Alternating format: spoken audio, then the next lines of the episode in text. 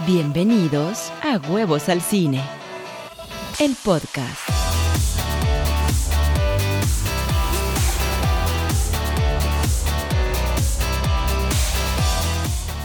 Hola, ¿cómo están? Bienvenidos a Huevos al Cine, el podcast. El día de hoy vamos a hacer un análisis que me han pedido muchísimo.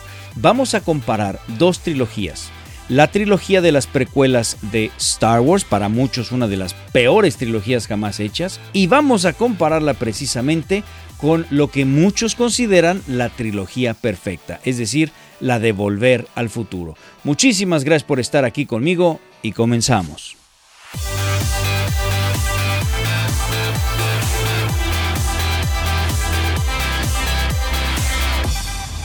Hola, ¿cómo están? Bienvenidos nuevamente a este podcast de cine. Muchísimas gracias por estar aquí conmigo. Mi nombre es Rodolfo Riva Palacio y antes de comenzar, déjenme, les recuerdo mis redes sociales.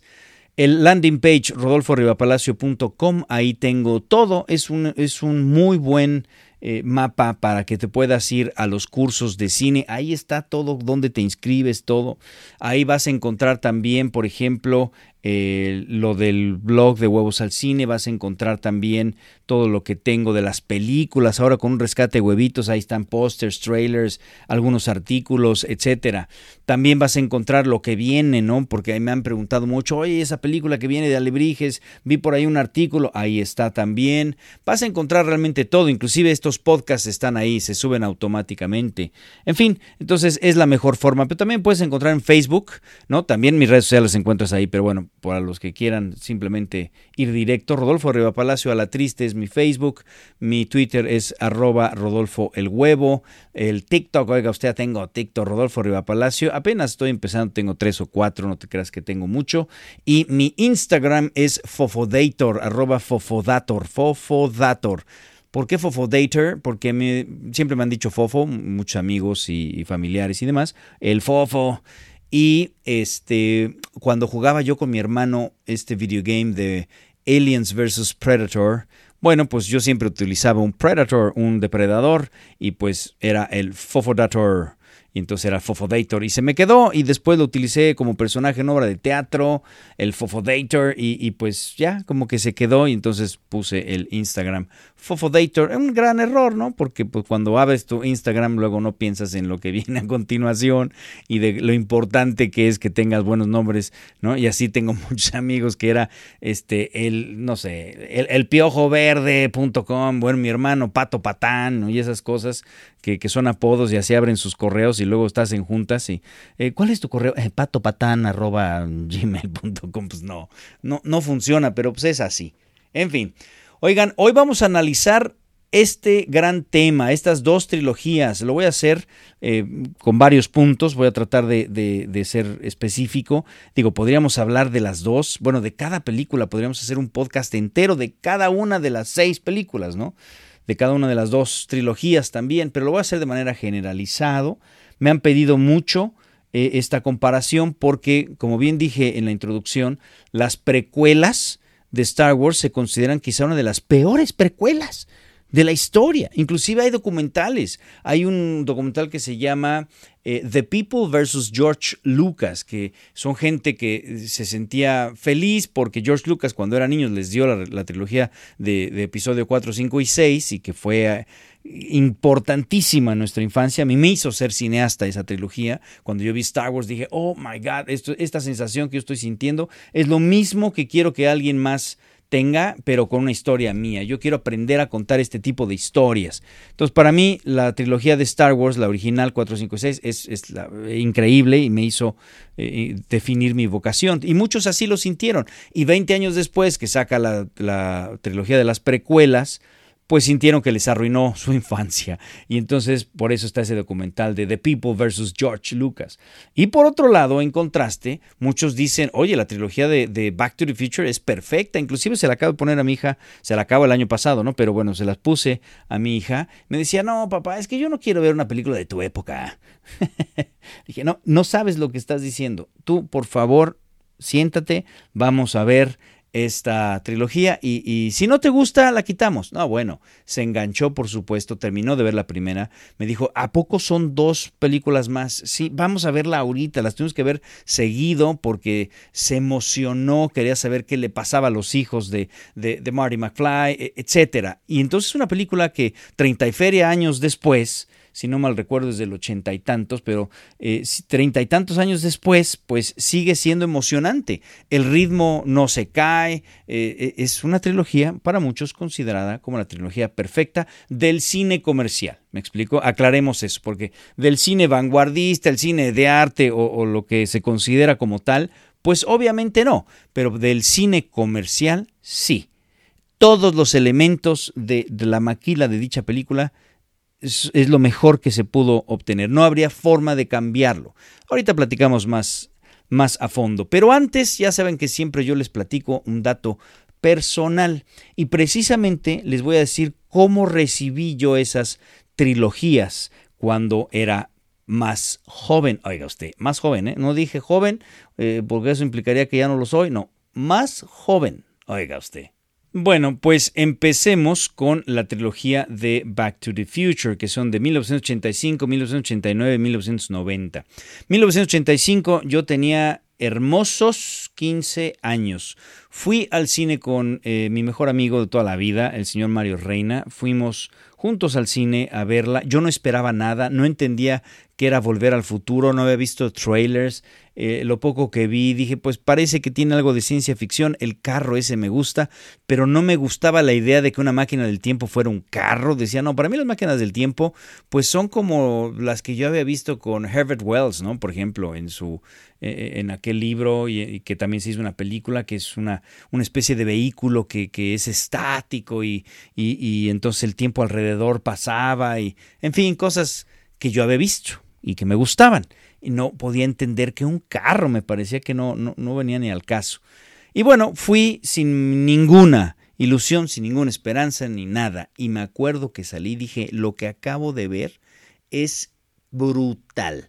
¿Cómo es posible que me haya yo entretenido tanto? Estaba al borde de mi asiento porque además las actuaciones, el humor, todo pega perfecto y la vi N veces en el cine.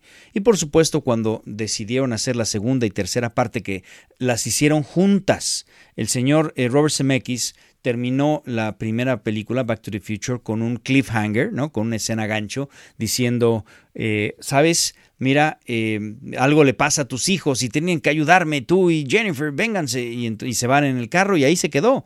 Pero no tenían muy claro qué iba a pasar después del éxito tan arrollador que tuvo, eh, pasaron tres años, pero se hicieron las películas 2 y 3 juntas. Y bueno, fue espectacular. Las planearon de esa manera y las filmaron juntas para poder entonces, pues por un lado abaratar los costos, para hacerlas mucho más eficientes, para cerrar el cast, para tener a todos los actores, para que eh, funcionara bien. ¿Me explico?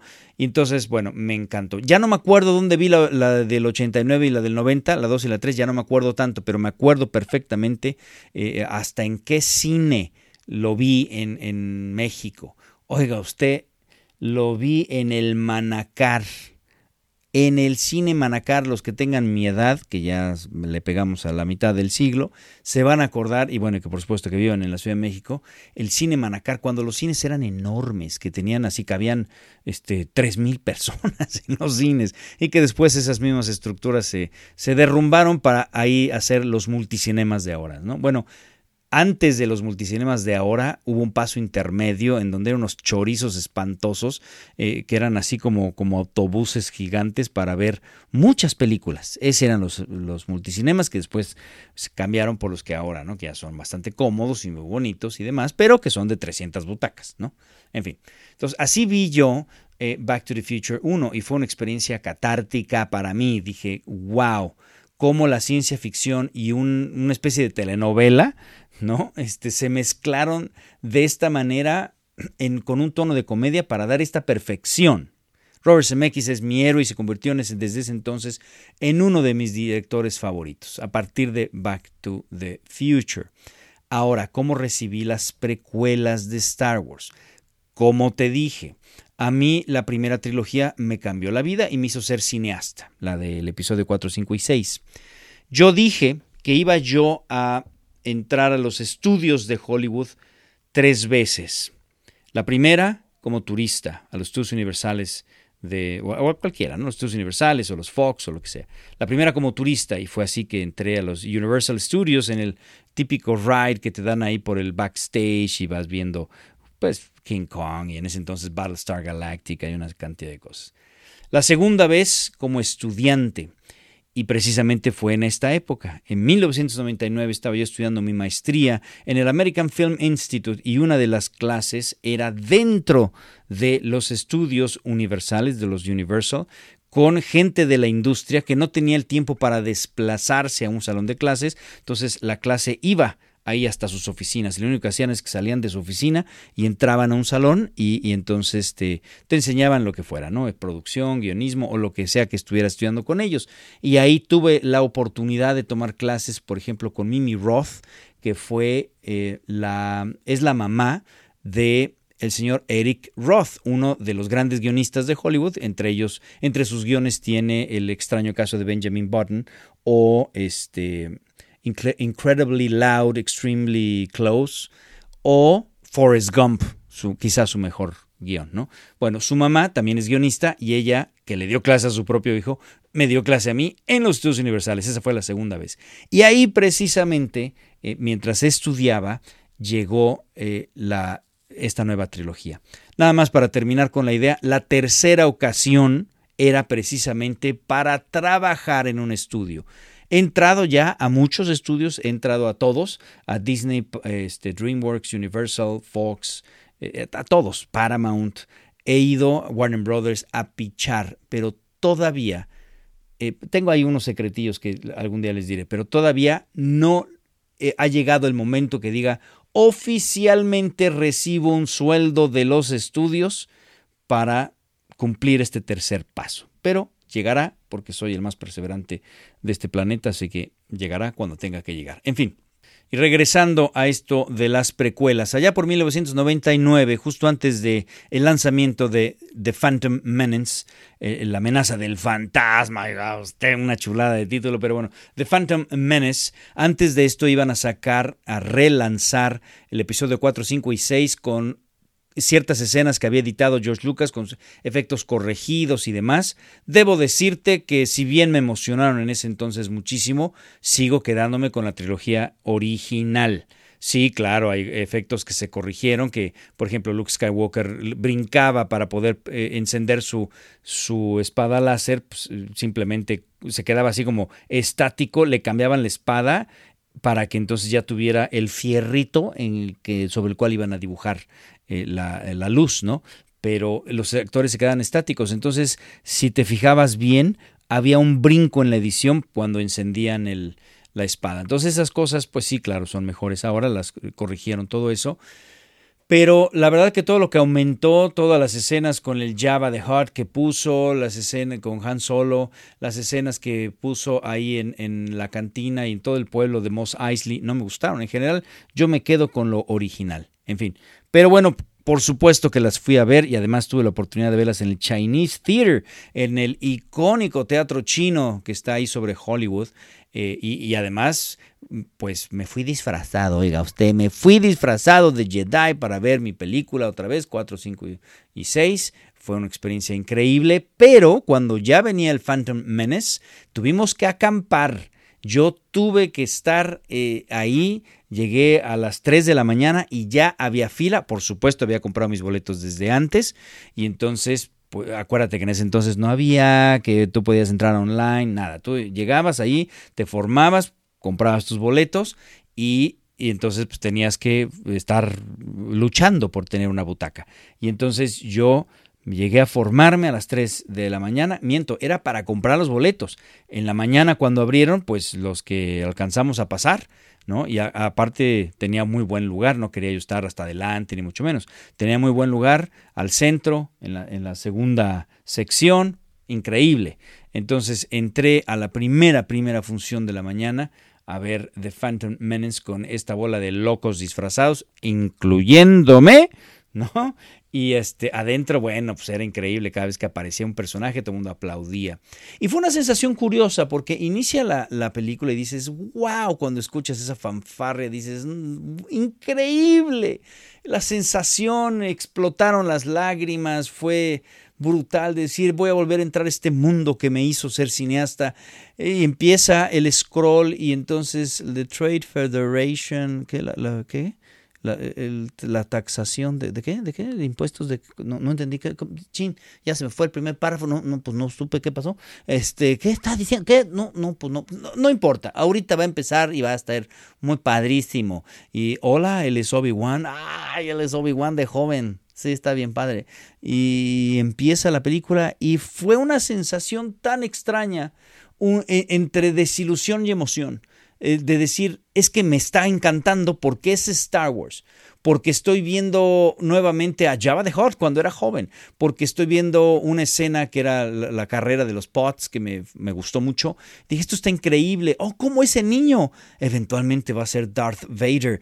Oh my God, this is incredible. Pero al mismo tiempo decía, but this is not incredible. Y más que estoy estudiando cine, me han dicho sobre los personajes y el guionismo y los arcos de personaje y las tesis y el primer acto, el segundo acto, el tercero. Y digo, no encuentro nada de eso aquí. ¿Qué está pasando? Tengo una frustración. ¿Y quién es ese? Misa, yo soy Yusubasa. ¿Qué es ese tipo? ¿Qué es esta lagartija horrible, goofy?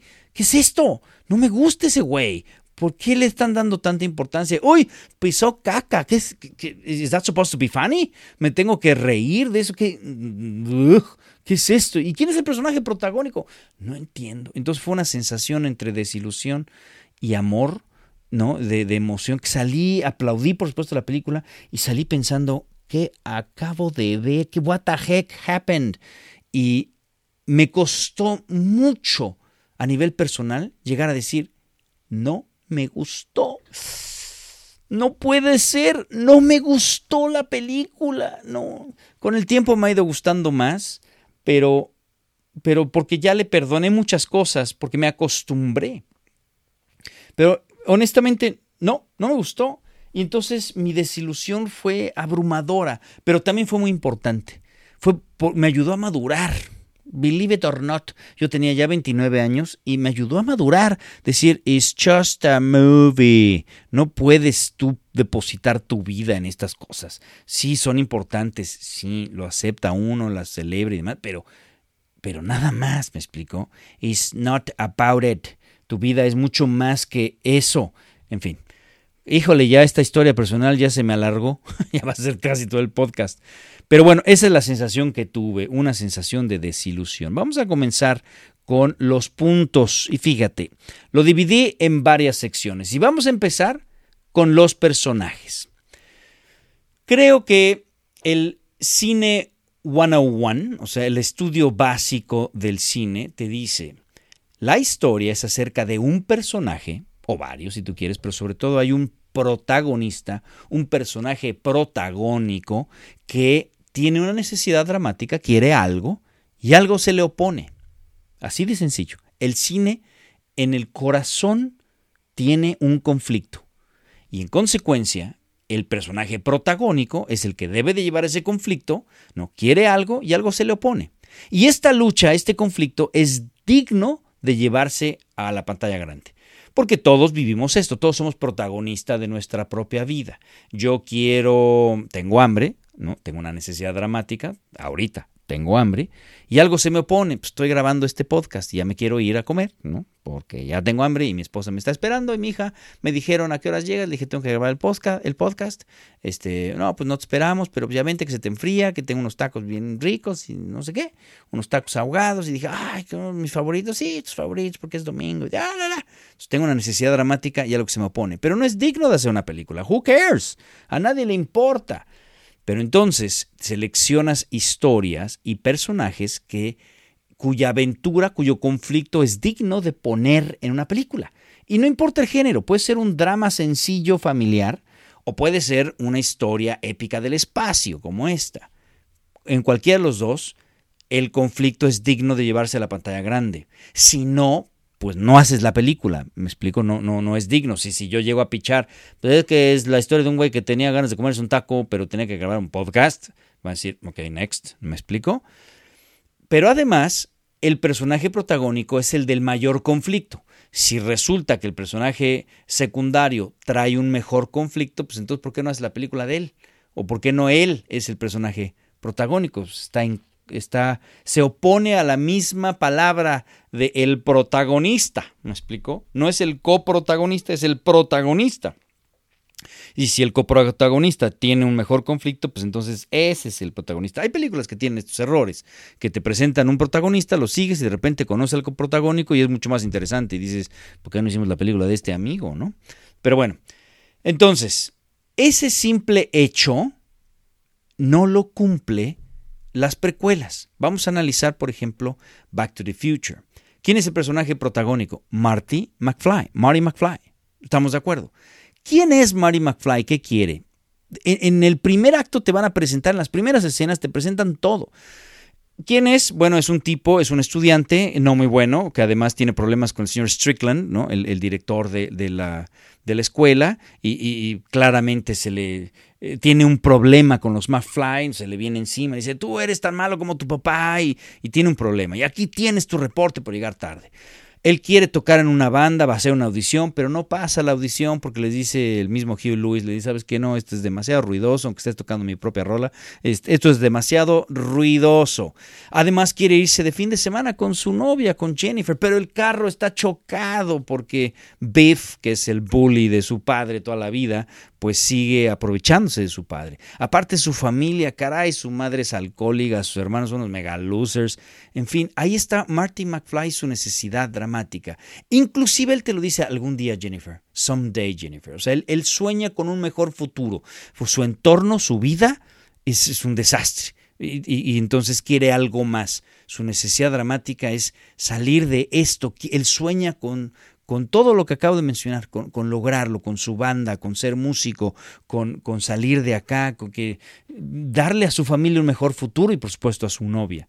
Con eso sueña. Luke Skywalker en el episodio 4. ¿Él quién es? Pues e, es el eh, sobrino de estas personas que son granjeros en, este lugar desértico. No sé qué es lo que granjean, pero pues ahí están, en este lugar desértico. Y quiere irse como con sus amigos. Y quiere irse ya a la academia de pilotos y demás. Pero el tío le dice, no, no, no tienes que ayudarme este año, el siguiente año a lo mejor, pero es que ya todos se fueron, papá. Sí, sí, pero tú te, necesito, Luke, todavía un año más y después. Y el tipo está frustrado, quiere salir también de aquí, en de este entorno, tiene una necesidad dramática, eh, nos presenta claramente quién es, es un granjero de este planeta, quiere irse con sus amigos y, ser algo, algo más, quiere trotar los cielos, Luke Skywalker, ¿me explico? Quiere irse a, esos dos soles, más allá de este horizonte, y por eso esta escena en la que ve los dos soles en el, eh, ahí eh, ponerse, ¿me explico? Entonces es muy claro. Yo te pregunto, ¿quién es el protagónico de The Phantom Menace? Voy a analizar quizás solamente The Phantom Menace para, y con algunos detalles de las otras, pero que va a quedar muy claro porque es aplicable también a, a The Attack of the Clones y por supuesto a eh, The Revenge of the Sith. En fin, en The Phantom Menace. Menace. ¿Quién es el personaje protagónico? Díganmelo ustedes. Aquí espero.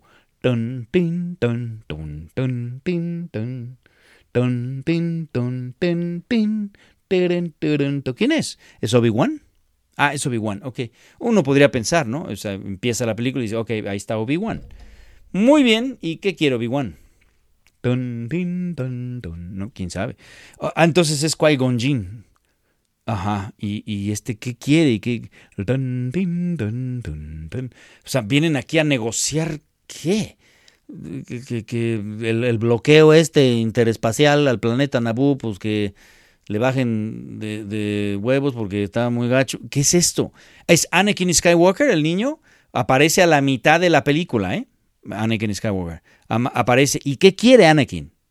Como necesidad dramática. Él no te ha hablado de que algún día quiero salir de acá y llevarme a mi mamá y dejar de ser esclavo. No lo dice.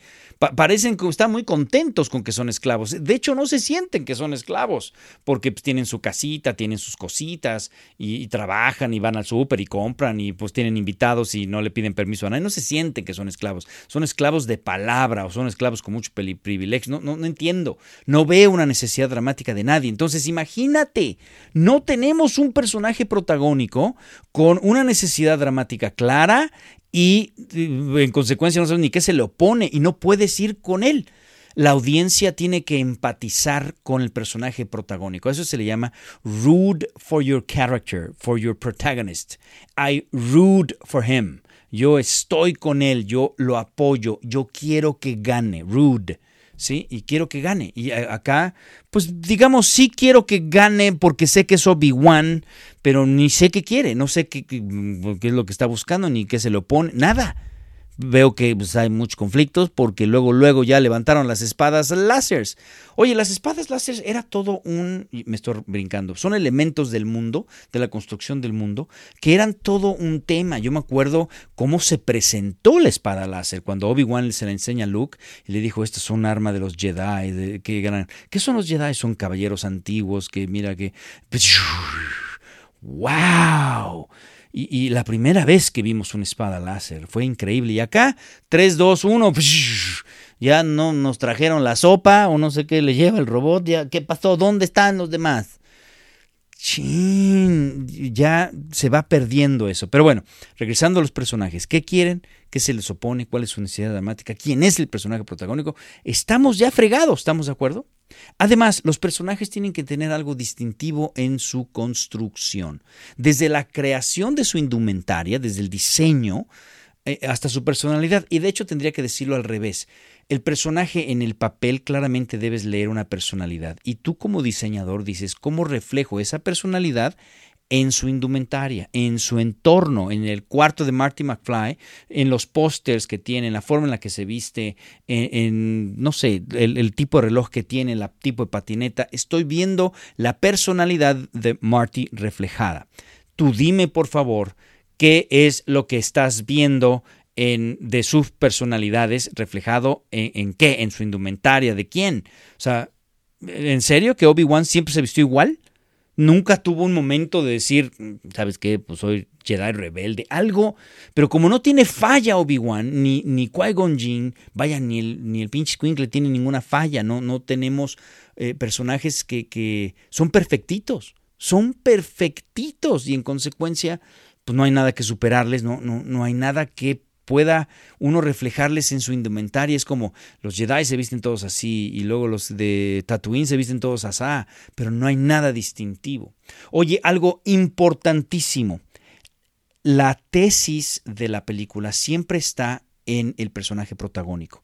Como empieza con una necesidad dramática y con algo que no tiene, con fallas de personalidad y, todo esto, el personaje va a cambiar a lo largo de la película. ¿sí? Va a, entrar a lo que se llama el arco de la película. ¿no? El arco del personaje. Y en este arco va a tener una transformación interna, va a cambiar, va a aprender cosas.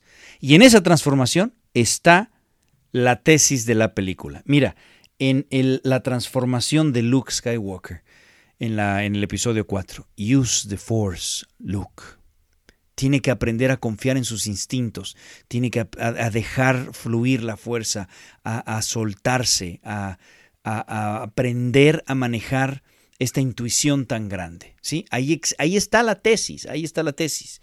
En el caso de Marty McFly podemos hablar inclusive hasta de una tesis de las tres películas, cómo Marty tiene que soltar el, el, que le digan dos, tres palabras que lo encienden, que le aprietan un botón. ¿Se acuerdan que Marty McFly, siempre que le dicen no seas gallina, se, se prende y demás, y entonces eso lo lleva a tener accidentes y lo lleva a tener una serie de problemas en la vida.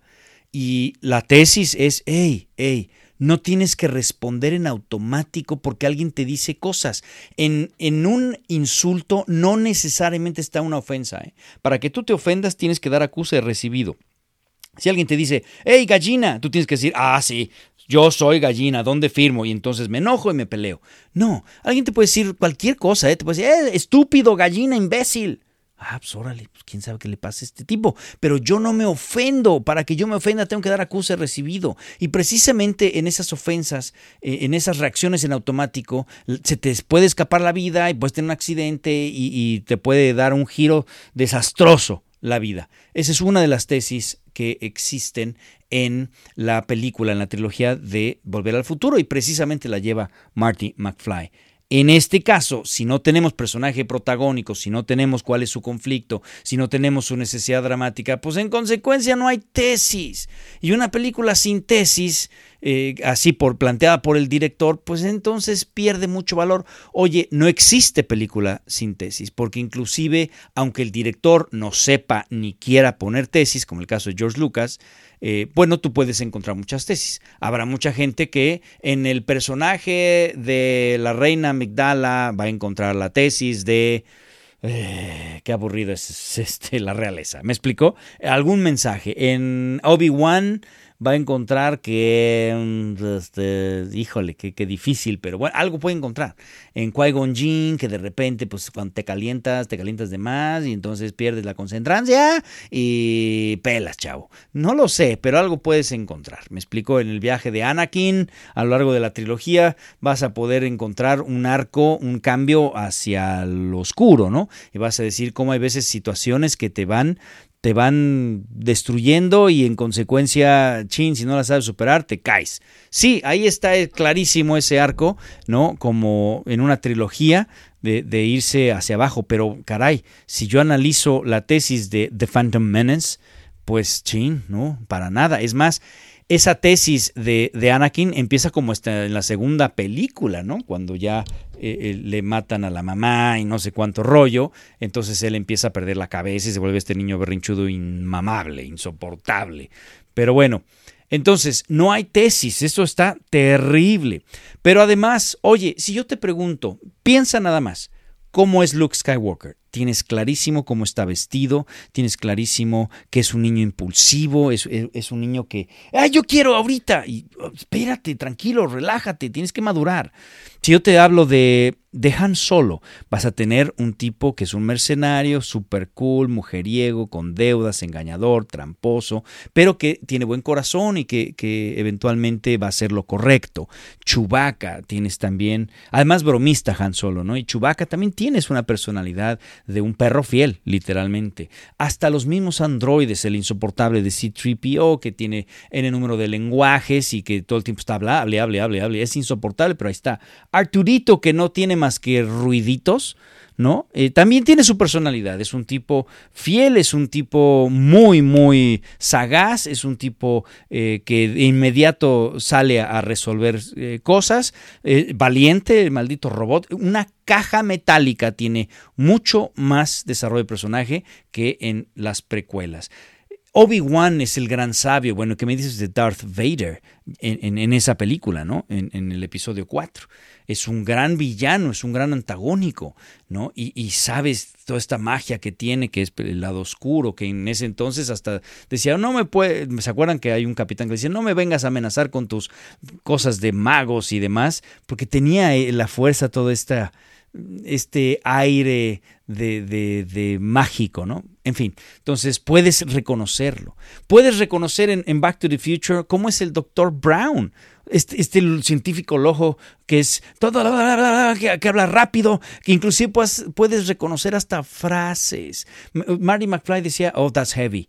Eh, esto es pesado, ¿no? Hasta que en un momento me acuerdo que el doctor le dice, why everything is so heavy, why everything is so heavy in the future. Pero el, mismo doctor Brown en su forma de hablar también tiene, great Scott, ¿sí? Habla, tiene sus, sus um, eh, manerismos, tiene su forma de pararse, de ver con los ojotes que este, se quedaba todo pausado y, oh my god, 1.2 gigabytes, se volvía loco y tienes clarísimo cómo es la personalidad, cómo es la personalidad de George McFly, de su papá, cuando es todo em, que, se está dejando por Biff, hello McFly, y el otro, yeah, I know, I'm sorry, I'm sorry, I'm sorry, ¿no? Eh, cuando está en la televisión, ah,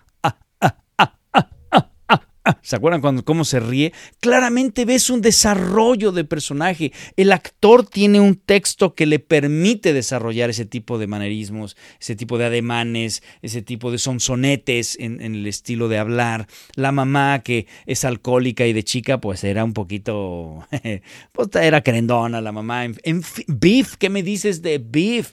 ¿No? Es excelente villano y también tienes pues la forma en la que habla, la forma en la que se mueve, este, es, perfecto. Vámonos ahora a el Phantom Menace. ¿Qué me dices de la reina Migdala? ¿Cómo es? Aparte de plana, sin expresión.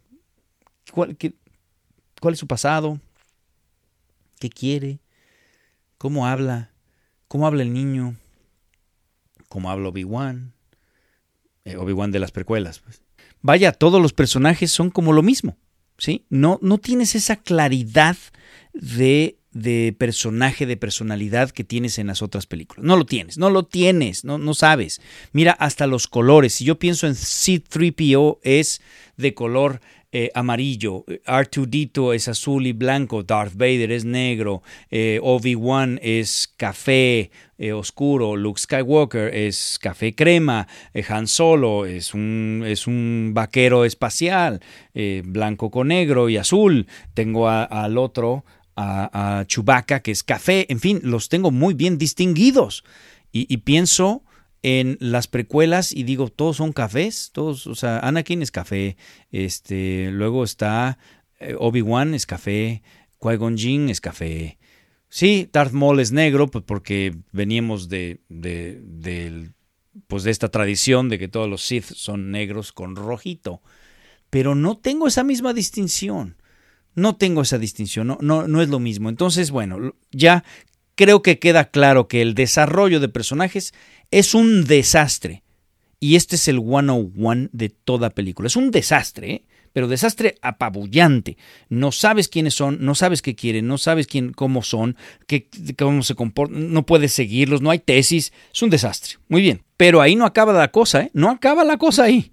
Ahora empezamos con la estructura la estructura de los tres actos. A ver, brevemente, no me voy a meter aquí en darte una clase de cómo se escribe un guion, pero en el primer acto tú planteas quién es el personaje protagónico, planteas el mundo, la necesidad dramática. Al final del primer acto viene algo, algo sucede en donde el viaje del héroe comienza. Ya no hay vuelta hacia atrás, sino que a partir de ahí ya no, no puede, aunque quiera el héroe, decidir otro rumbo el mundo lo lleva a esta gran aventura. En Back to the Future, en el momento que él se sube para huir de los libios al carro, al DeLorean, y acelera a ochenta y tantas millas eh, por hora, eh, y eh, viaja al pasado y no puede en consecuencia regresar al futuro, empieza la aventura, no hay vuelta para atrás. En el caso de Luke Skywalker, cuando eh, le matan a sus tíos, los Stormtroopers, y que ya no tiene un hogar, pues no hay vuelta para atrás, ahora tiene que quedar con Obi-Wan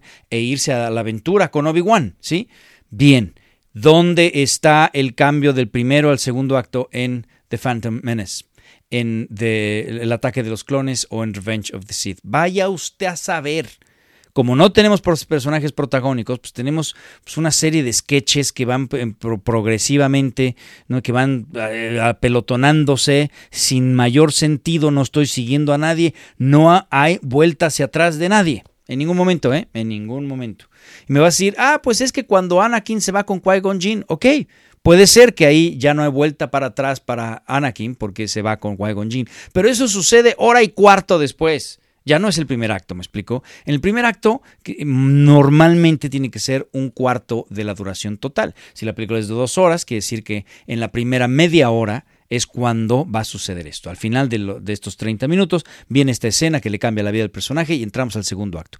En el segundo acto, pues hay una progresión de conflicto, se llama confrontación este acto. Por lo general el mundo se amplía, crece, vamos a conocer nuevos personajes. Eh, por ejemplo, en Back to the Future, el momento que entramos al segundo acto, ampliamos el mundo. Ahora estamos en 1950 y feria, 56 me parece. Y ahora conocemos a mamá, a papá, a Biff de jóvenes y además nomás vamos a tener a, N número de cameos de todos los personajes que ya conocimos de grande, los vamos a tener ahora de jóvenes. Y eh, vamos a ver que Strickland no tenía pelo desde entonces. N número de cosas, el mismo Dr. Brown lo vamos a conocer ahora de, joven. Ampliamos el mundo y empieza conflicto tras conflicto, es la confrontación. El personaje se va a enfrentar con una serie de problemas. Resulta que Marty McFly eh, eh, pues ve a su papá, lo conoce, se lleva mal con el papá, el papá le huye, le dice, vete, por favor, aléjate. Resulta que salva a su papá del golpe que, iba a, a tener ¿no? Con, con, su eventual suegro y lo tiene él, lo atropella a él y entonces su mamá se empieza a enamorar de él en lugar de su padre, dando como consecuencia que va a desaparecer de la existencia. Échate ese conflicto. en esta telenovela, échate este conflictazo, va a desaparecer de la existencia. Y entonces después el doctor Brown no le quiere abrir la puerta, no le cree. Ahora, ¿cómo regresa al futuro? Pero además ya no, ya no hay futuro a cuál regresar, porque regreso al futuro y resulta que pues, como mis papás se dejaron de enamorar, yo ya no existo. Y, aparte, no puedo meterle el, el 1. y cacho, 1.21 gigavatios que necesito, ¿no? Los gigawatts que necesito para poder este, viajar al futuro. Es la energía que necesita el flux capacitor, ¿no? Todo eso está muy bien planteado y lo voy entendiendo me va quedando claro cada conflicto.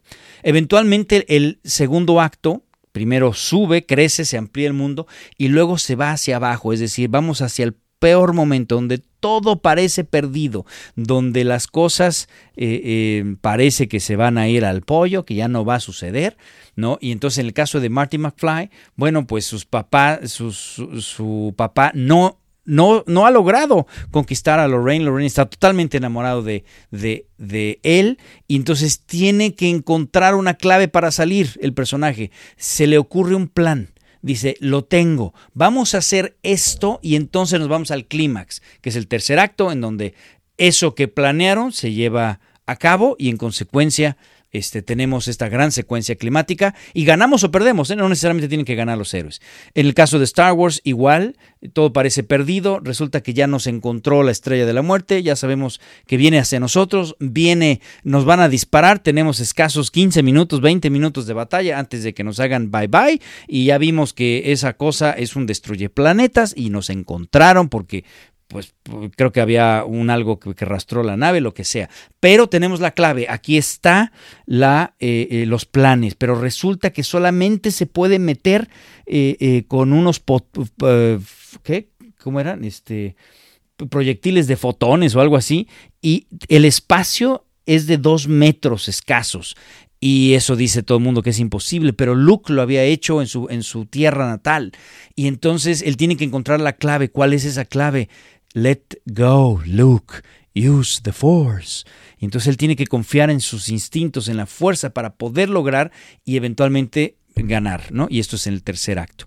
Dime por favor cuál es la clave, qué es lo que pasa en el segundo acto de The Phantom Menace. No, no entiendo ni siquiera qué está pasando. No entiendo la trama. De repente llegamos a este bloqueo mercantil en donde están estos este, evitando que Naboo pueda salir, como si además no pudieran salir por, por el otro lado del planeta, pero bueno, pues aparentemente no, y entonces están bloqueando y para poder meter un impuesto, pero resulta que Palpatine este también eh, eventualmente quiere invadir el planeta, este, pero eh, la princesa Amigdala, digo, la reina Amigdala tendría que firmar un tratado para que la invasión sea legal y luego no lo quiere firmar, entonces tiene que ir al otro planeta para entonces dar un voto de no confianza al otro Chancellor y el Valorum, Chancellor Valorum, y entonces que pueda Palpatine subir, pero resulta que hay un emperador, que todos sabemos que es Palpatine, pero bueno, resulta que hay un emperador o alguna figura ahí que está detrás de todo moviendo los hilos, pero no entendemos ni máscaras, y luego está un villano que se llama Darth Maul, pero no habla, no dice nada, nada más se ve bien gacho, y, este, y, caray, no se entiende nada, es una serie de escenas incoherentes una tras otra que tú dices, bueno, pues eh, ok, voy siguiendo esta trama, pero ¿por qué está pasando lo que está pasando? ¿Y por qué este par de bestias Jedi este, se esconden y luego bajan al planeta y llegan con el otro tarado, Jar Jar Binks, y luego uh, se van por el centro de la Tierra, pues nada más mero pretexto para que salgan monstruitos que mm, en ningún momento sientes que se los van a comer, llegan con la reina, le dicen que se la van a llevar, se la llevan, luego la reina está disfrazada de una de sus pajes. Vaya, no sé qué está pasando. Veo escenas, veo cosas, veo poderes. Sí, sí, todo es, es un gran dulcesote, porque qué emoción ver disparos y eh, espadas láser, pero no entiendo política. Y luego van aquí al Senado y en el Senado están diciendo, ¿qué crees? Voto de no confianza. No, no se entiende ni máscaras. No hay una progresión, o como no tengo yo un personaje protagónico, no puedo llegar al peor momento donde todo parece estar perdido y en consecuencia que el personaje encuentre la clave para salir adelante. No hay nada de eso. Y por supuesto, cuando llega el tercer acto, que es eh, el, el, el clímax, como tú has venido en el viaje con tu héroe, cuando encuentra la clave dices, claro, es esta la clave. Vamos a ver que lo logre. Y estoy emocionado porque quiero, voy con él, he ido con su viaje, he visto lo que le ha costado y entonces quiero que lo logre.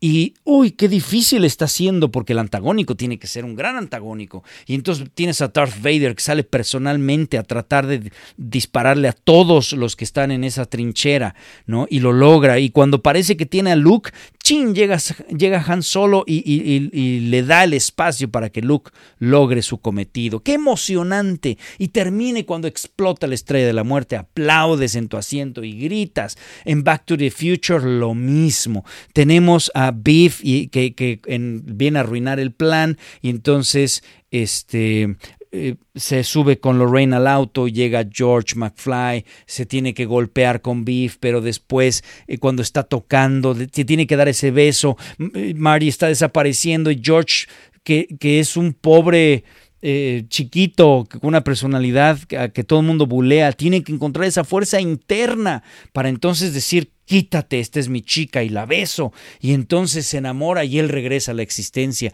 Pero ahí no acaba, ahora tiene que regresar porque es solo un instante el rayo que va a llegar a, destruir ese reloj para que pueda llegar esa energía de 1.21 eh, gigawatts, ¿no? Y, que él pueda justo en ese momento recibir esa energía e irse al futuro. Pero además no acaba ahí porque resulta que los libios iban a matar al doctor, entonces él tiene que darle esa nota. Hay tantas cosas emocionantes que tú vas con tu persona entiendes perfecto y por eso te emociona el clímax. Y en la otra tenemos a un niño que de repente le dicen, tú te escondes ahí, no te paras. ¿Por qué en la cabina? Por Dios, ¿por qué en la cabina de una nave? Y de repente, oh, Artu, ¿quién sabe que la apreté? Seguramente está en autopiloto. ¡Woohoo! Y se va a la batalla el pinche squinkle. Y resulta, oh, this is just like pod racing. Esto es tal cual como mis carreras de pod. Eh, no. Eh, y, por qué nadie le dispara este squinkle? O sea, ¿qué, qué, no, no, no, es totalmente gratuito. El niño termina siendo héroe sin que queramos. Odias al squinkle, terriblemente mal actuado, terrible, terrible. Entonces, la estructura, la progresión dramática no existe. No, no, no es lógica. Simplemente vas viendo todo gratuito, escena tras escena gratuita y no funciona. Además, esto me lleva a otro punto. Hay setups y payoffs, es decir, planteamientos y pagos o resoluciones. Esto es importante en todo guion. Tú haces un planteamiento en el primer acto que después utilizarás en el tercer acto y hace que tu héroe sea más héroe. Por ejemplo, en el caso de Marty McFly, lo vemos andar en patineta. Es un simple detalle de su personalidad. Lo vemos al principio cómo se agarra de los autos y él pues puede fácilmente eh, eh, andar en patineta. Es muy bueno para eso, ¿sí? El tipo además es músico y es muy buen músico. Son planteamientos que están tan bien hechos que son invisibles. No los ves como planteamientos, los ves como que estamos conociendo al personaje. Esos planteamientos después, esos setups, van a ser utilizados eh, más adelante y entonces tendrá una resolución o un payoff, un pago. Y entonces cuando de repente Biff lo va a perseguir, agarra unos niños, les quita una caja y, y convierte esa caja en una patineta y eso le permite huir de Biff. Y entonces no parece sacado de la manga porque ya lo vimos, tuvimos un planteamiento en donde vimos que el tipo, que el tipo andaba en bicicleta. ¿Me explicó? Está perfecto. En el caso de Luke Skywalker, cuando llega el momento de use the force, Luke, let go, trust your feelings, ¿no? confía en ti, siéntelo. Tuvimos el planteamiento de la esfera, ¿se acuerdan? Cuando viene en, el halcón milenario, en la nave de Han Solo, y él no ve, está ciego y no puede defenderse de... Ah, no, primero está sin el casco y no puede defenderse de los rayos que le dispara la, la, esferita. Entonces Obi-Wan le pone un casco y le dice, hey, relájate, relájate. Simplemente siente y confía en tus emociones. Y logra defenderse. Han Solo dice, eso es pura coincidencia, pura suerte, yo no creo en esa magia.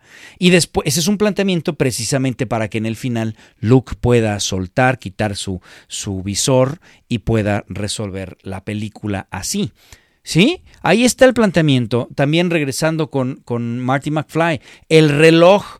El reloj, hay un planteamiento de, hey, salvemos al reloj porque el alcalde lo quiere quitar. Hace tantos años le pegó un rayo a estas horas y, ah, ahí está el planteamiento para después ayudar a resolver algo. Y tiene un payoff con, con los gigawatts. ¿Me explico? También el hecho de que sea músico. Nos plantearon desde el principio que es músico. Ah, bueno, pues él toca la guitarra en una escena increíble, ¿no? En donde va primero a hacer un desmadre, pero después va a ayudar a que su padre se enamore y le dé un beso a su mamá. Él está tocando. Entonces eh, queda muy bien. Si tú no tienes ese planteamiento, ese setup, se resuelve todo del, como sacado de la manga.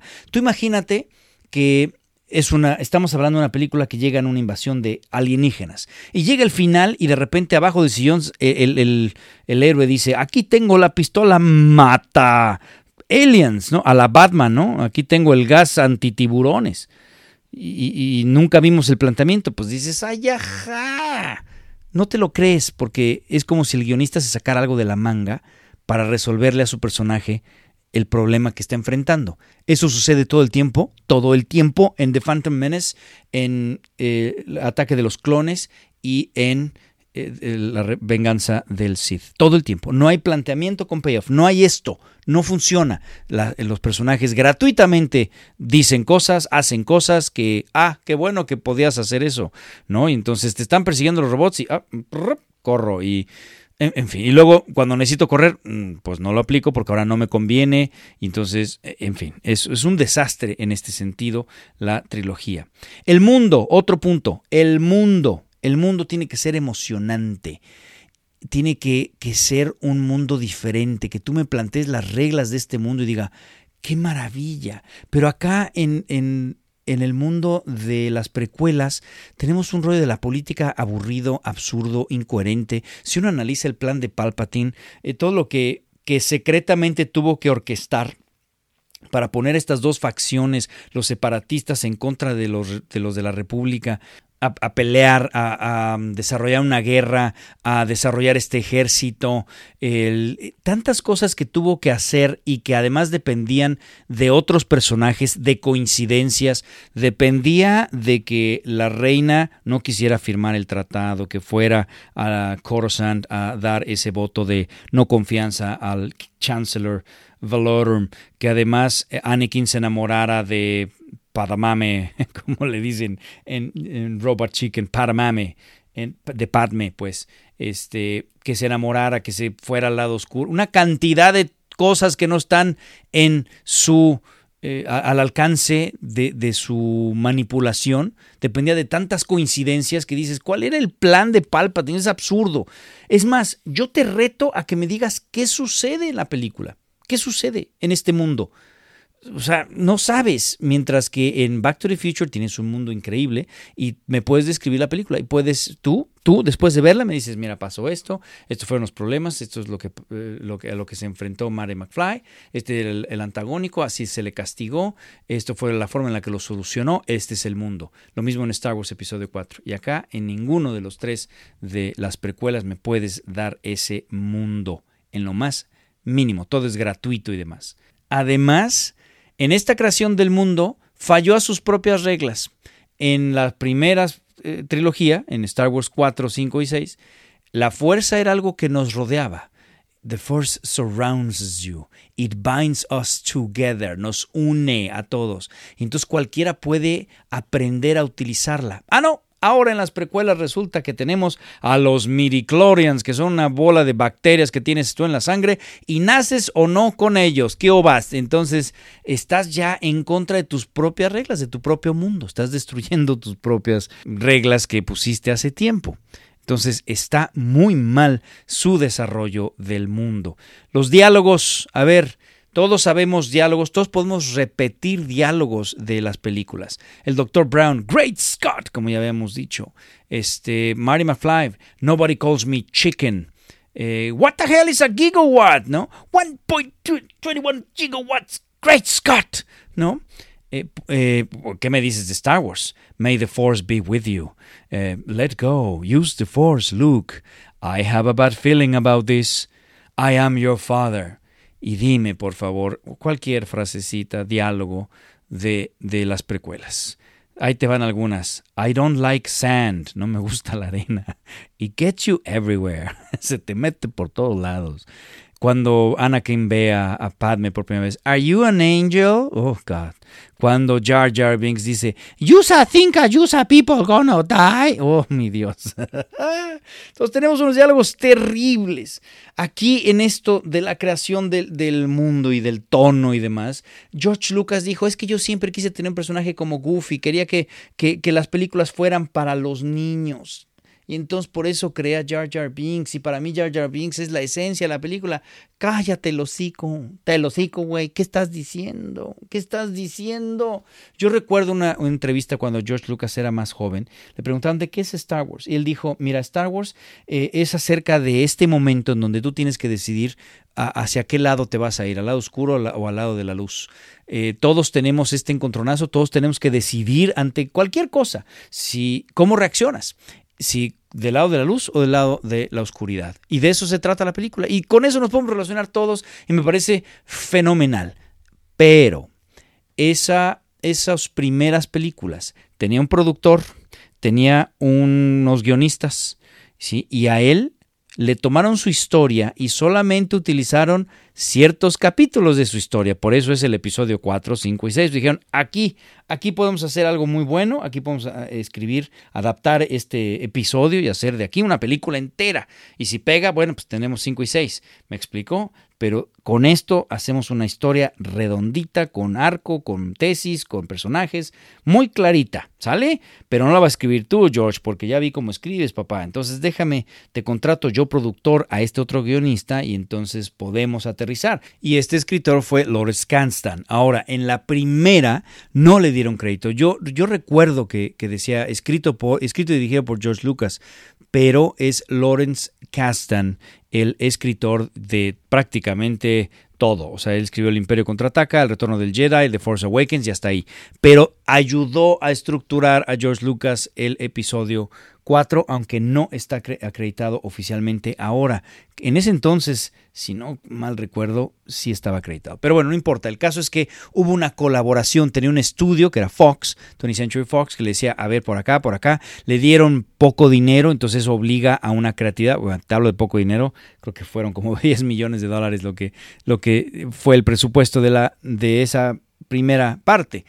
Y esto obliga a una creatividad, a que tú hagas uso de todos tus recursos y que tengas en consecuencia un equipo que te ayuda en la creación de personajes y demás. Un productor que te está guiando que te está diciendo, no, no, no, no, acá esto necesitamos esto, este personaje está pobre, vamos a darle esta vuelta. Los diseñadores de arte son los que te están diseñando los trajes, los vestuarios, la cantina, las naves, etcétera. Los diseñadores de sonido te traen todos esos ruidos maravillosos. El score de John Williams, que es icónico. Vaya, se conjuntó un momento histórico, una gran idea de George Lucas, no le quiero quitar crédito, y se conjuntó también un equipo extraordinario de artistas para sacar una película que transformó la historia del cine.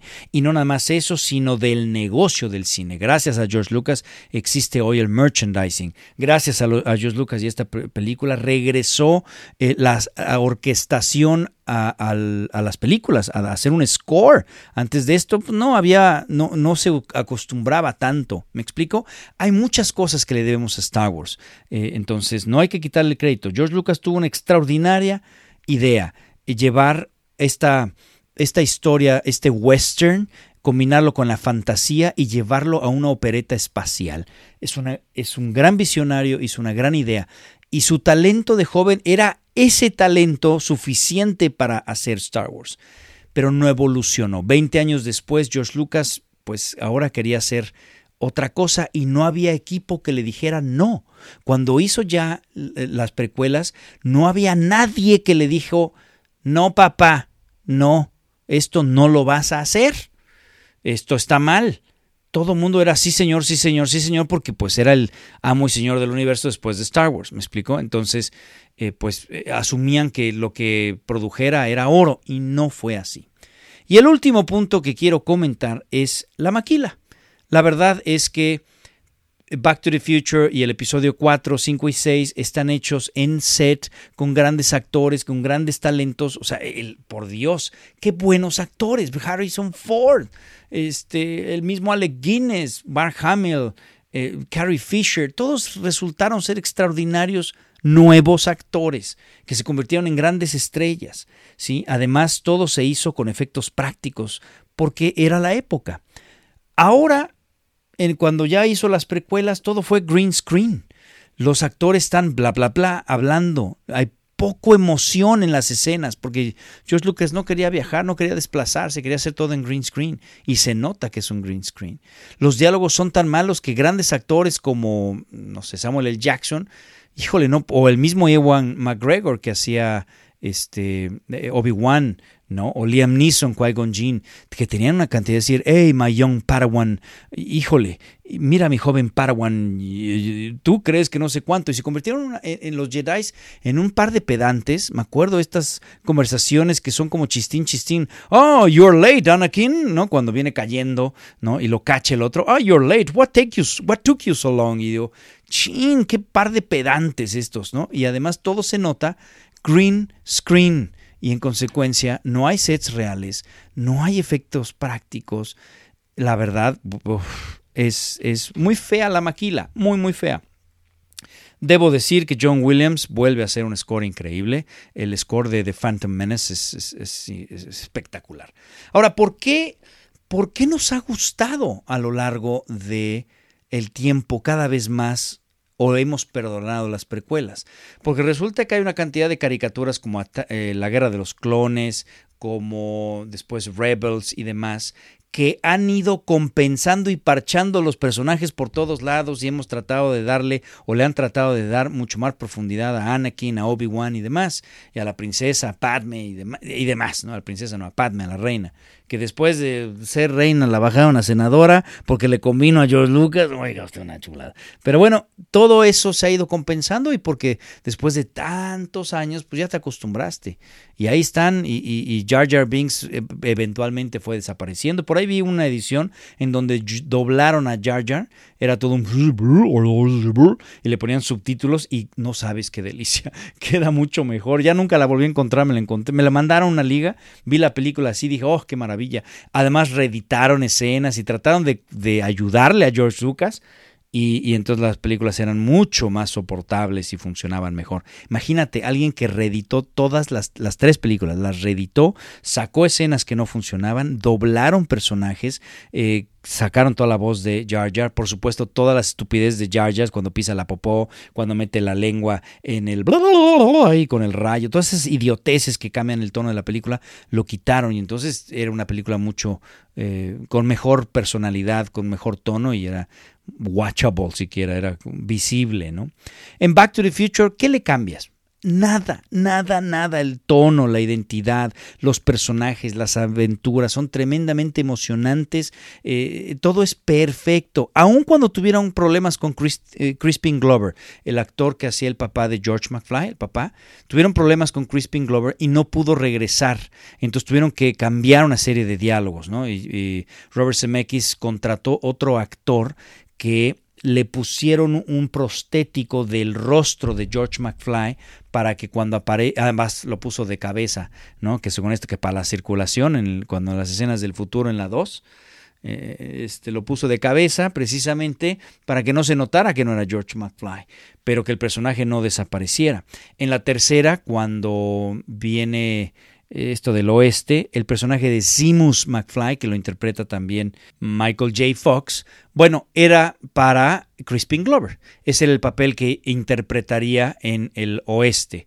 Pero bueno, pues vino todo este problema que Crispin Glover se volvió medio loco, que quería más dinero, que después vino la, no, no se lo pagaron, entonces vino la demanda de Crispin Glover a Robert Zemeckis porque utilizó su rostro sin su permiso en la 2, en este prostético, y se fue todo al pollo ahí entre ellos. Es una lástima, aunque después eventualmente se reconciliaron y volvieron a trabajar juntos en otras películas, y eso, qué bueno que así pasó. Pero si no se hubiera vuelto tan loco Crispin Glover, este, hubiéramos gozado de su actuación, porque me parece fenomenal. E, es su mejor papel de su carrera, de Crispin Glover, eh, George McFly. Lo que logró ese estilo tan, tan honesto de un tipo tan apocado, me parece eh, un gran actor. Y bueno, pues ni modo, es una, es una pena. Pero a pesar de todos esos problemas, la verdad es que la película es increíble, no le cambias nada, es emocionante y distinto. Si bien es lo mismo, hay que volver al futuro en las tres, pero tenemos distintos arcos de personaje en cada uno, este, tenemos cosas innovadoras, entonces tenemos lo del tren, tenemos el juego de las líneas de tiempo en, el, en la 2, en la 3, insisto, lo del tren, lo del oeste, que es totalmente otro escenario distinto y vamos a ver cómo se fundó Hill Valley, el reloj que es tan icónico en las tres películas. No, no, no, es fantástico. Y además utilizó running gags, ¿no? Cuando despierta, en las tres despierta eh, Marty McFly y dice, Mom, y en las tres pues hay alguien distinto que es por supuesto interpretado por Lorraine, bueno, por la actriz que hace Lorraine, que es Leah Thompson, este, interpretó pues distintos papeles a lo largo de la trilogía, pero simulaban la misma escena, me explico. Entonces, realmente es perfecta la trilogía de, Back to the Future. Podemos seguir hablando, pero creo que con esto tenemos, ¿no? Entendemos por qué eh, funciona también el tono, el humor, los personajes, la aventura, la idea, todo tan bien, las actuaciones. Tenemos a Robert Zemeckis, que es mil veces mejor director que George Lucas. Todo eso está bien puesto en Back to the Future que en la otra que tenemos un director que no sabe lo que quiere, que no tiene personajes protagónicos, que no salió a, filmar nada fuera de un green screen, que tiene un pésimo guion, que no tiene tono, que los diálogos son malísimos, las actuaciones son terribles, este, todo es gratuito, no hay progresión, no hay nada, nada. Sí, tenemos que está en el mundo de Star Wars, que es ah, muy atractivo, y eso nos confunde. Es un dulce hermoso que a la hora que lo pruebas es nada, es basura total. Pero bueno, ahí están mis razones del por qué una trilogía es perfecta y la otra es a la fecha una de las peores trilogías. Y mira que me las volví a echar para poder hacer esto y dije, pues ah, son pasables, pero qué malísimas son. Oye, déjame terminar con, con, esa escena del enamoramiento. Nada más piensa en el enamoramiento de, de Padme de Padme y Anakin Skywalker ahí arriba de las orugas esas dándose vueltas en el pasto hablando de la arena. Y ahora piensa en el enamoramiento que tiene eh, Lorraine con Marty McFly, ¿no? Y, ese conflicto. O, si quieres, en la tercera película, el enamoramiento del Dr. Brown con, la, con su otra chica. O sea, es, es increíble el desarrollo y son igualmente cuatro o cinco escenas, pero desde el diálogo, los pocos momentos de miradas y las actuaciones y demás, el conflicto, todo está tan bien hecho que funciona en uno y en el otro es ridículo. Es una clase de lo que no debes de hacer. Bien, hasta ahí lo vamos a dejar. Muchísimas gracias. Ojalá que te haya gustado. Te recuerdo mis redes sociales. Las redes sociales, el landing page es rodolforribapalacio.com. Ahí vas a encontrar absolutamente todo. Muchísimas gracias por acompañarme y nos escuchamos la próxima.